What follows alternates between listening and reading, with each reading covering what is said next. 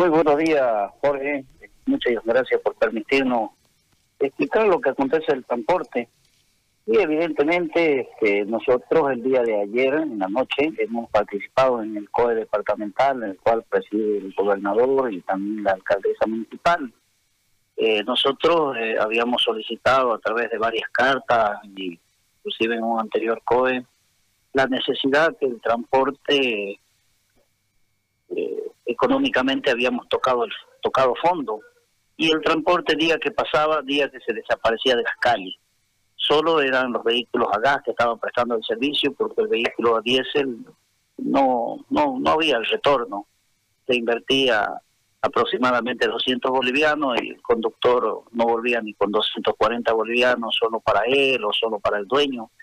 Esa economía hizo que aparezca otro transporte que ya había desaparecido, que eran las carrozas, las motos, en fin, y tenían otro otros cobros en, la, en, en, las orillas de la ciudad, por decir en Plan 3000, la Pampa de la Isla, en fin, en algunos sectores más lejanos.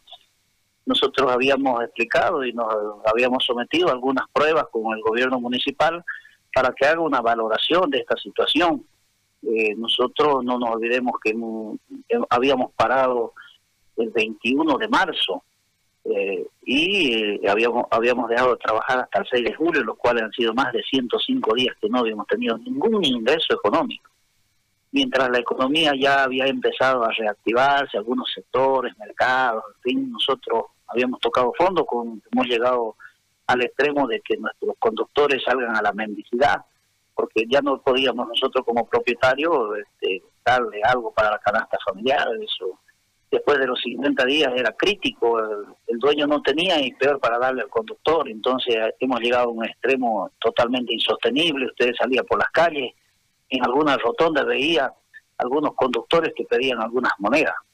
Entonces, este, luego el 6 de julio hemos activado nuevamente, pero este, la economía no daba. Eh, realmente era insostenible, le habíamos hecho como eh, le habíamos comunicado a la alcaldesa, el transporte estaba desapareciendo y la gente de bajos recursos, que es la que nos, nos utiliza a nosotros, eh, no estaba tomando el transporte.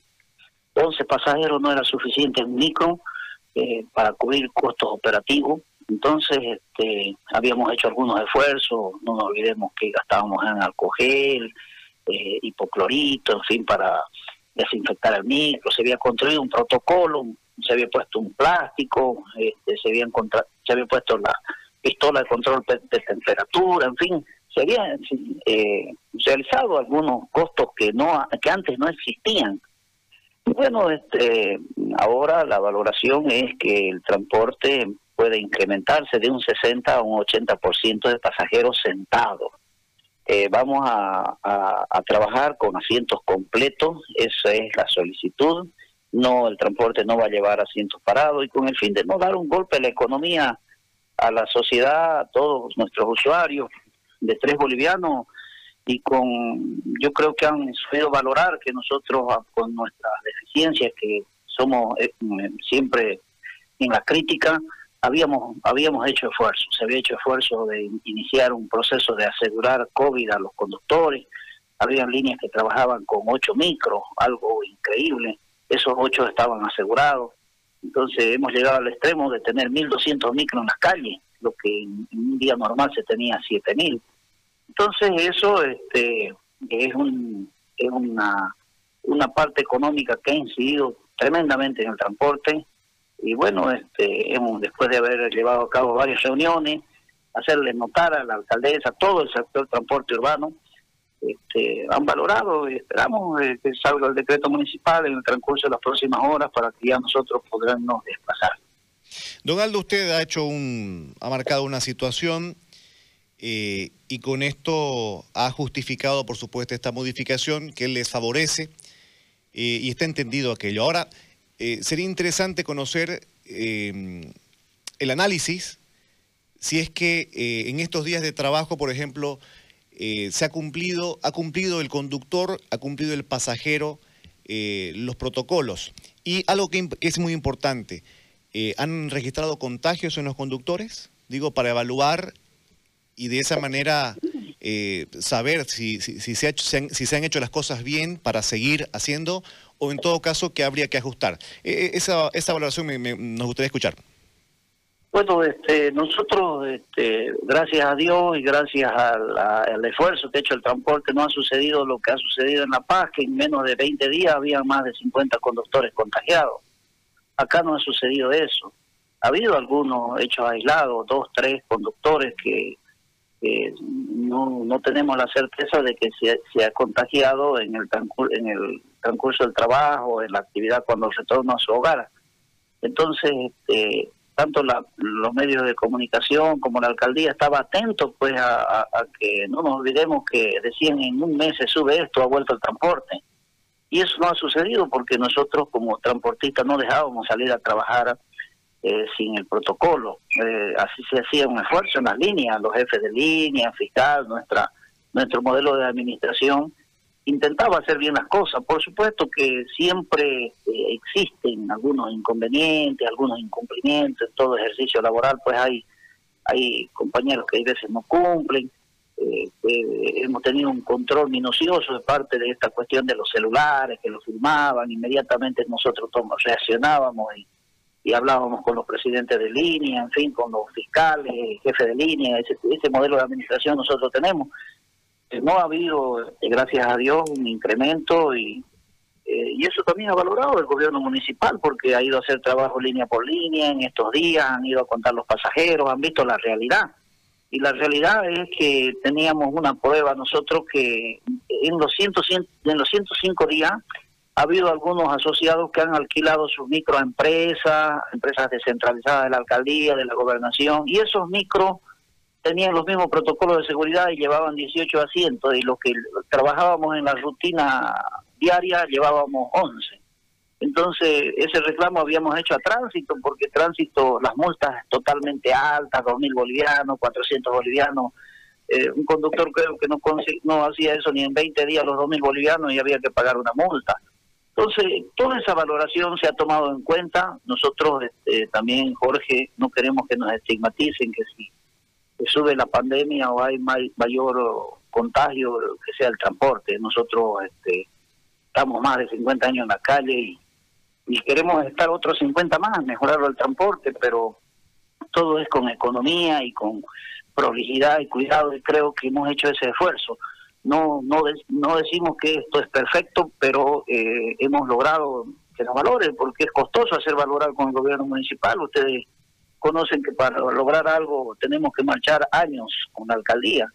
Y bueno, de pronto la alcaldía eh, ha hecho el control y ahora esperamos que en el transcurso de las próximas horas o días eh, ya salga la ordenanza municipal o ley municipal que es ahora y el cual ya nos permitan ese incremento. También por supuesto que nosotros no vamos a bajar la guardia, vamos a seguir teniendo el control. Eh, eso estése por seguro que va a haber ese esfuerzo.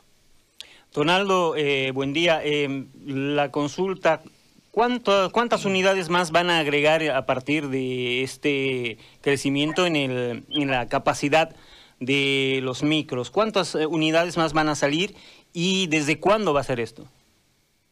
Bueno, este, nosotros este, hemos hecho un análisis económico y creemos que con asientos completos ya pueden también salir los micros a 10 no este ya se podría este, decir que eh, si bien el micro a gas va a tener un mejor retorno el micro a diésel este, ya por lo menos no va a trabajar a pérdida porque eso es increíble eso estaba sucediendo. Salía el micro gastaba 200 al partir y el y el conductor eh, y el conductor volvía con 160 era una crisis total. Entonces este, eh, no no daba ni para echarle diésel de nuevo al otro día eh, nosotros creemos que vamos a volver a la normalidad en la medida que, que, vaya pasando los días. Creemos que en el lapso de unos 30, eh, 60 días este, ya el transporte va a estar del todo en las calles. Momentáneamente eh, esperamos este, que nos den nos den la autorización para manejar esa cantidad que es creemos que es manejable porque se ha estado implementando este, esta cantidad de pasajeros y bueno, este, vamos a volver a la normalidad en ese tiempo, no no quiere decir que si nos autorizan hoy día, mañana salen los 7.000 micros, es difícil eso porque también el micro tienen que prepararlo, tienen que ponerle, cubrirle los plásticos, en fin, que hay mucha gente que no ha podido ni invertir. Hemos llegado al extremo que no, esos, esos 600 bolivianos que se gastaba en hacer esa inversión, en, en acomodarlo el micro, había gente que no podía, no podía hacerlo y por eso prefería, eh, prefirió pararlo. Eh, y ese dueño de micro eh, se dedicó a vender frutas en el micro era una crisis total. O sea, nosotros lo conocemos porque como dirigentes teníamos esa representación de parte del, del asociado en el que nos decía a Aldo, a los diferentes secretarios generales de los diferentes sindicatos, FedExtran, les decía, nosotros no vamos a salir a trabajar, preferimos, vender fruta. Eh, no no podemos, estamos mal, no no no hay para el. Entonces, este, creemos que esto se va a ir reanudando paulatinamente poner fechas y decir en 10, 20 días que ya va a estar todo el transporte en la calle, no. Pero de que vamos a cubrir la necesidad, porque no nos olvidemos que el pasajero ha disminuido también eh, por la situación, no hay clases, no hay estudiantes, la construcción todavía no se ha reactivado, en fin, este, tampoco no vamos a volver todo, sino que mm, seguramente en las líneas vamos a tener un periodo de organización, que van a trabajar pares, impares, para que todos puedan llevar el sustento económico. Una última consulta eh, bien precisa, don Aldo, porque cuando uno recuerda cómo estaban trabajando los, micros, se entiende de que en, la, en cada fila, en cada, en cada línea, en cada fila de, de, asiento, hay un asiento que es para dos personas y un asiento para uno, un asiento individual, ¿correcto? Así es. En el que es para dos personas, se utilizaba solamente uno y el otro marcaba la distancia social. Al utilizar todos, los, todos los asientos disponibles, no habría distancia social entre estas dos personas. Eh, ¿Eso va a ser así nomás o van a tratar de poner por ahí, como en el caso de los, de los conductores, eh, un plástico para, para, para que no estén en, contacto? No, eh, no, no, el plástico es difícil de instalarlo porque no hay una parte divisoria en la modalidad del asiento, el asiento ese es de dos, ¿no? Es un asiento que viene en conjunto, no, son dos asientos que se hacen uno, es dos, ¿no? Y el ingreso a ese, al, fondo, por decir, al lado de la, de la, orilla, este, no se podría hacer con el, con el plástico.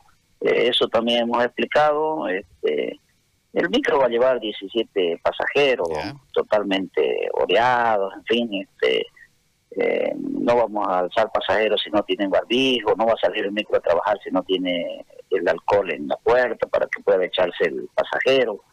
Eh, vamos a ser cuidadosos en el sentido de que ayer habría también la participación de los médicos y se ha dado una explicación detallada, porque la experiencia del trabajo este, hemos demostrado nosotros que, que resulta que eh, ha, habido actividades que no ha parado, por ejemplo el parque industrial, en fin, algunos lugares no ha parado. ¿Y quiénes lo llevaban a esos trabajadores a, eso, a desempeñar esa actividad?